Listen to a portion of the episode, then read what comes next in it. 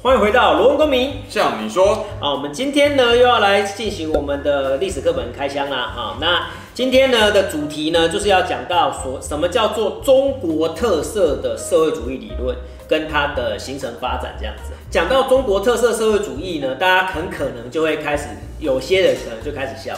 不建议啦，因为之前我曾经看过一个影片啊，它是应该这个场景发生过多次，在各个不同台湾的学校里面。那是陆生在大学里面，台湾大学留学的时候，他们上的就是社会理论嘛，但是他讲出来的定义是现在我们要开箱的这个定义。对，他说中国特色社会主义嘛，然后但是他实际上他上的课的时候，其实西方我们的哲学体系跟社会学体系那是不一样的，是完全不一样的。对，所以说他才有加一个叫做中国特色的社会主义这样。很多人就拿社会主义都说，啊，你根本这个就不一样啊，这样子，然后来批评这样，其实也不太对。那海外港澳台跟海外的同学们，如果听到这个中国特色的话，那你要注意啊，中国特色可能就会是符合大陆方面中共他们所定义的这个社会主义。嗯，比如说什么唯物辩证法之下啦，哈，然后这是什么务实啊，哈，什么什么实事求是啊，石头过河啊，这样子的一个呃精神去做出来的这个理论。举例像是左派跟右派，世界就是国际上面目前比较符合所谓普世西方价值的这种左派跟右派，对，跟大陆的中共所定义的左派跟右派是完全不一样的。对，他们我们定义也是真的不一样。对，这差异很大，就基我记得好像基本上相反。哦，是接近，就是我忘记它没有到相反的，因为讲，但是它的定义其实很容易能能弄混，很容易混淆，应该这样讲。对，在毛泽东时期的话，可能就是变变成说，你只要不赞同，就是那个社会主义，就就是就是就是右派，就是右派，那就直接进入走资嘛。那就对，就就就直接变走资派，走向资本主义。对啊，连那个邓小平都会被都都被拉进去。对，但是那个时候就是有点混乱了，那就跟现在台湾的现况有一点接近哈。对，好，那我们就开始啊，好，就是讲到中中国特色的社会主义，就一定要讲到邓小平。好，那这里一开始就有一段话来形容他啊，一九七九年，那是一个春天，有一个老人在中国的南海边画了一个圈，神奇般的崛起座座城，然后奇迹般的聚起座座的金山。啊，这讲的应该是经济特区。啊，经济特区啊。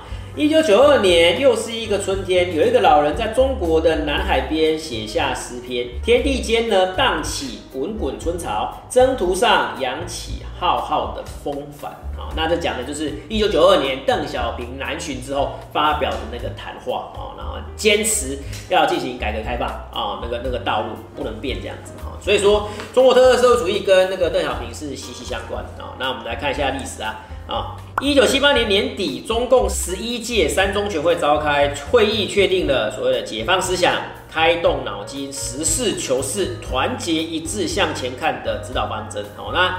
大家都知道那个邓小平的那个理论里面有一个很有名的猫论，黑猫白猫啊，不管是黑猫还是白猫，能抓老鼠的就是好猫啊，就是好猫，实事求是啊，这是他的一个非常大的一个特点啊。我对邓小平最欣赏的就是他的务实这一点。但你要知道，邓小平现在在共产党内部跟大陆的境内，对。其实认定角度其实也是有非常大的参半啊，参半的哈。那当然站在一个台湾这边的角度来看的话，我是非常敬佩这个这个人。对。但是在对岸的话，可能有蛮多人是敬佩毛就毛派跟邓派，毛派跟邓派，因为这里也是一个左左派跟右派的那个哈。但是我必须说了啊，中国能够有今天的这样的经济地位，要感谢的还真的就是邓小平，尤其是珠三角，真的就是深圳、珠海，然后港珠澳这一块区域，尤其要感谢邓爷爷啊。那九七之后，邓小平还活着吗？哎，所有香港人是很拥戴邓小平，因为都拿长生牌去拜他。哎，对，因为他是真的在大陆里面真的是实事求是派，而且他的一个政治弹性会比较大一点，然后比较开明派这样子的感觉。好，然后呢，决定把党跟国家的工作重点转移到社会主义现代化的建设当中。所以它最主要就是让中国可以进入现代化。中国的改革开放呢，从此揭开序幕。那邓小平理论，一九八二年在中共的十二大上面，邓小平明确提出要把马克思主义的普遍真理同中国的具体实际结合起来，走自己的路，建设一个有中国特色的社会主义。也就是说，邓小平上去，他不是说否定了马列理论，他不是否定了。所谓的那个马克思主义，用一个跟中国的民情比较相关的特色，把它结合起来，啊，就是说你不能够说就是走苏联那条道路啊，那这可能就是说要走中国自己的道路出来的这个，都是所谓的修正主义嘛。如果是你是挺毛的话，这个就是修正主义。并不是说否认这个马克思主义，只是说要以中国实际形式来做出这样子的一个特色结合。那其实事实上就是修正的嘛。程度应该说是在地化，其实就是真的在地化。因为一个西方的理论，你要用在中国上面，那一定要做出一点修正的啊，对不对？哈，这是这是免不了。一九八七年，中共的十三大召开，根据邓小平的意见，系统的提出社会主义初级阶段的理论。规定党在社会主义的初级阶段，一个工作两个基本点的主要基本方针。哈，会议第一次对建设有中国特色的社会主义理论做出了系统概括。这个理论的主要创立者就是邓小平。当时候的中国呢，其实还在社会主义的一个初级阶段。这样讲法是有点客气的哈，因为基本上当年一九七八七九年那时候是。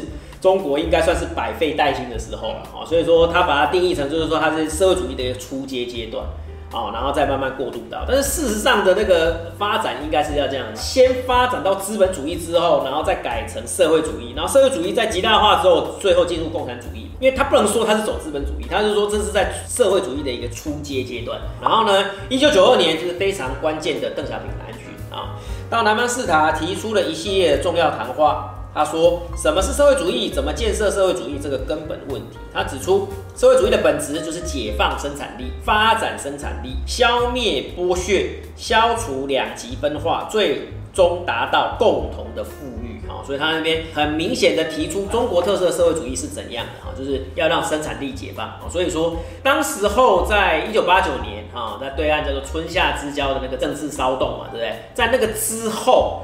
其实呢，中共内部其实是有很大的一个反动派出现，就是说，哎，其实应该回到毛那个时候的中国啊，那时候多平等啊，是不是？可是邓小平这一九九二年的谈话，就正式再把这个调子把它定掉，就是坚持走中国特色社会主义这条道路，绝对不能改变。那所以那个时候他不是国家主席哦，他那个时候什么都没有，他只是军委嘛。哎，没有，一九八九年之后，连军委全部都辞掉了。哦，所以在当时候，他就是一个老人，他就是一个党员呐，他就是党员，他就是党员。对，可是他讲出来的话，却有如定海神针般的那种啊影响力。以大陆的说法叫做，这叫老干部。哎，老干部就这样啊，对。但是讲的话是非常非常有那个影响力啊。那个判断各方面的工作是非标准，应该是三个有利于，也就是说，是否有利于发展社会主义的生产力，是否有利于增强社会主义国家的综合国力。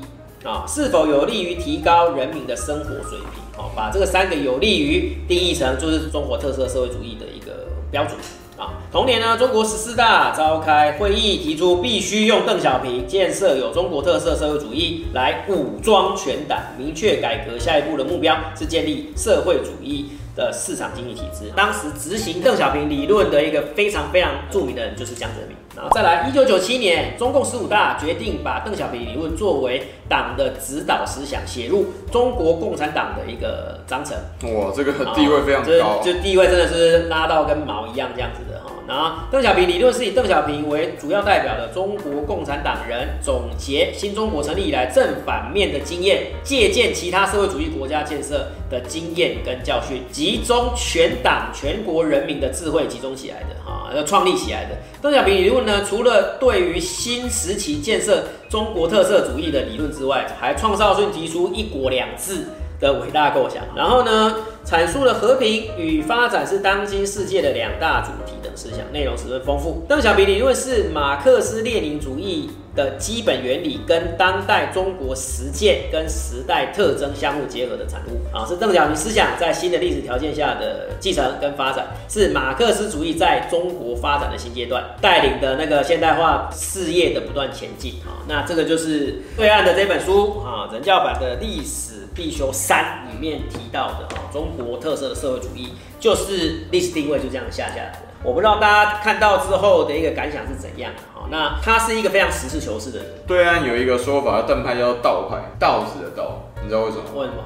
因为他曾经在那个有一张是邓小平站在稻子上面，嗯、很高的一个稻谷上面，嗯、然后拍一张照片。了解。那有一些不喜欢他、不反他的派，他就用那张照片说他是道上派啊，道什么道上什么派啊，站在道士上面那种。对，他就好像是就是批评他。哎哎哎，了解了解啊。那但是我必须说，就是真正把中国带到那个这样子的一个富强的人，其实邓小平绝对是功不可没啊。有很多人会干掉你哦。对，但是他的问题就在于那个，因为你变富强了之后，但贫富差距加大。对，先让一部分人富起来，有没有？这个在经济发展理论上面，基本上它是一个不可能的事情。你要要发展经济的同时，又要追求成长，又要追求平均，这个不符合人性。哎，那不也不可能同时达到的，就是要马儿跑，要马不吃草，这这是难度很高。一般来讲的话，世界的一般的基本的经济发展是先把经济发展冲起来之后，然后再借由各种的那种改革，或者税率啊，干嘛的，然后把再把人拉到这样子，然后再有一部分这样冲上去，然后再拉上来这样子，所以拉来拉去之后，不是大家都一起上去。那如果说这件事情要达成，就是说要均富的同时，很快速的冲刺经济成长的话，嗯、那就必须要改变人性，那才有可能。很多台独呢，没有，我只为自己的公司而战。嗯，对对，对，所以说打的时候就交给你们去打了啊，拜，就这样。对啊，我来募款一下，哎，对啊，那加油，打仗加油。啊，那个我们在海外支声援你们。AIG 撤侨的时候啊，拜啊，今天那个飞机餐什么是什么？哎，没有没有撤侨，他一开始就在国外了，他只是回他只是回来募款而已。那个募完款之后就回去了。黑色那一本护照先给我剪掉啊。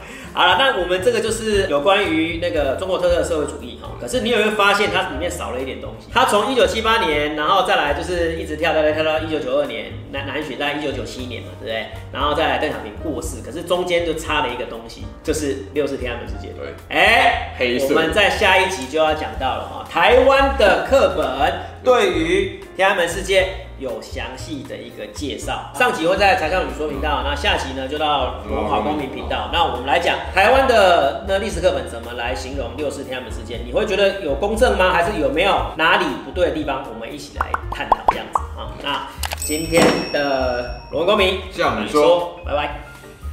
告诉大家一个好消息，罗文好公民频道已经开启加入会员功能喽！只要加入会员，就可以看到更多的会员专属影片。那如何加入呢？只要点击影片下方订阅按钮旁边的加入会员功能，就可以看到许多的专属会员的功能介绍哦。制作影片非常不容易，需要大家多多支持，谢谢大家。